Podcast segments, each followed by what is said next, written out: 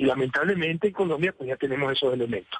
Entonces ahí le puede hacer cualquier maldad, que incluso estoy seguro que no va a, progresar y no me va a poder deportar, ni mucho menos, pero basta la foto eh, con esposado en la cárcel para que lo traten de humillar a uno y no nos vamos a poner a aquello.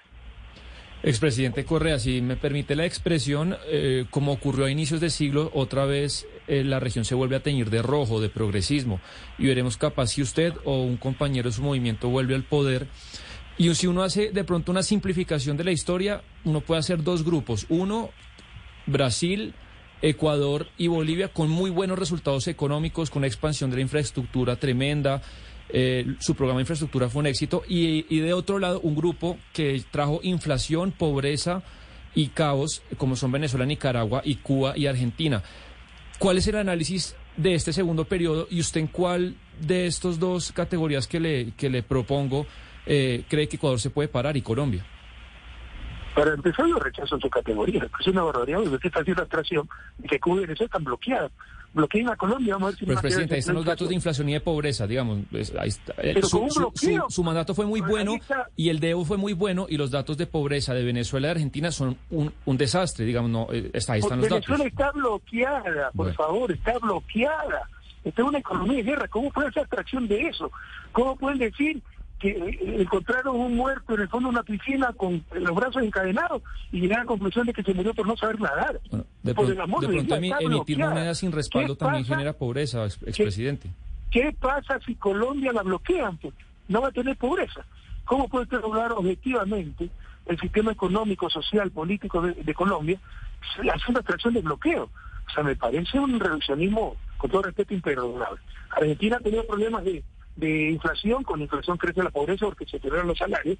Bueno, eh, Argentina ha tenido recurrentes en casos de inflación, esto es muy grave, pero eh, no, es que, no es que tampoco es el fracaso del modelo como lo quieren plantear, ni mucho menos, ¿no? Con Macri hubo iguales o mayores problemas, ¿no? Entonces, no pudimos juzgar a Venezuela y a Cuba haciendo extracción de, de modelo. Nicaragua puede tener problemas ahora, pero Nicaragua con Daniel Ortega a nivel económico tuvo tremendos eh, indicadores económicos, ¿no? el mayor, la mayor parte del periodo de su gobierno.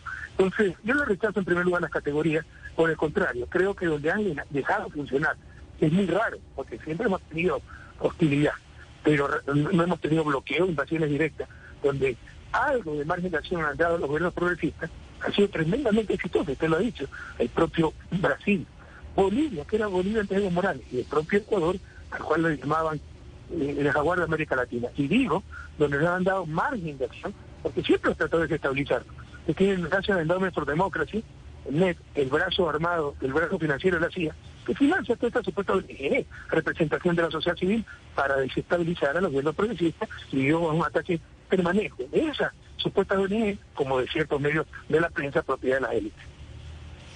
Expresidente, por un lado vemos que el continente se tiñe de rojo, pero por otro lado, cuando vemos las encuestas que hace, por ejemplo, Latinobarómetro, nos damos cuenta que los gobiernos de derecha, populistas, como el de Nayib Bukele, el de Luis Abinader o el de Rodrigo Chávez en Costa Rica, son los que puntean en favorabilidad en cuanto a la aprobación. ¿Qué es lo que quiere el latinoamericano? ¿Gobiernos como el de Bukele, con alta popularidad, pero tal vez restringiendo algunas libertades? o gobiernos mucho más progresistas, por ejemplo, como el de Boric o el de Gustavo Petro? Pues eso lo decía el pueblo eh, latinoamericano zurda, lo que sí le puedo decir que nuestras democracias son inmaduras. La democracia no es eh, como eh, el lugar común, el instrumento de desarrollo, la verdad. La democracia de desarrollo. Y funciona mejor mientras tenga un pueblo más culto, el pueblo colombiano tremendamente culto, con más capacidad crítica. Si funcionará peor, será víctima de populistas, entendiendo como populismo, que se vende soluciones imposibles, el que dice eh, lo que, se quiere escuchar, el que adapta su discurso a la coyuntura, no, no dice, no habla la realidad, no tiene un proyecto de largo plazo, ¿no? y será fácilmente víctima de esos cantos de sirena, un pueblo que no tiene ese nivel de educación, esa capacidad crítica. Entonces, mientras más nivel de desarrollo, mejor funciona la democracia, no es al revés. Y lamentablemente, pues nuestra democracia todavía está inmadura, son inmaduras y nuestros niveles educativos no son de los más altos del mundo y muchas veces nuestros pueblos son víctimas de populistas. Sí, expresidente Correa, usted recientemente hablaba de la situación económica de Venezuela y de Nicaragua, y en el caso venezolano básicamente decía que todo es debido al bloqueo. Pero le quiero preguntar por la situación política en ambos países, por las garantías que los gobiernos actuales le brindan a la oposición, a los medios de comunicación que son críticos de esos gobiernos, de esos regímenes. ¿Qué, lectura hace usted de ese, de ese comportamiento de estos gobiernos en lo que tiene que ver con las garantías a la oposición, expresidente Correa? Siempre acabamos eh, en la misma discusión, siempre tiene que estar a Venezuela, el cuco Venezuela. En todo caso, Venezuela está en una economía de guerra. Y mire, Europa no está en guerra, eh, Rusia y Ucrania están en guerra, pero prohibieron por los medios prorrusos. Y la misma pregunta le hago, ¿qué opina la falta de garantía de los medios prorrusos para actuar en Europa? Que por cuestiones de seguridad nacional claramente restringió la libertad de prensa, pero no hay vuelta que darle. Bueno, Venezuela estaba en un estado de guerra.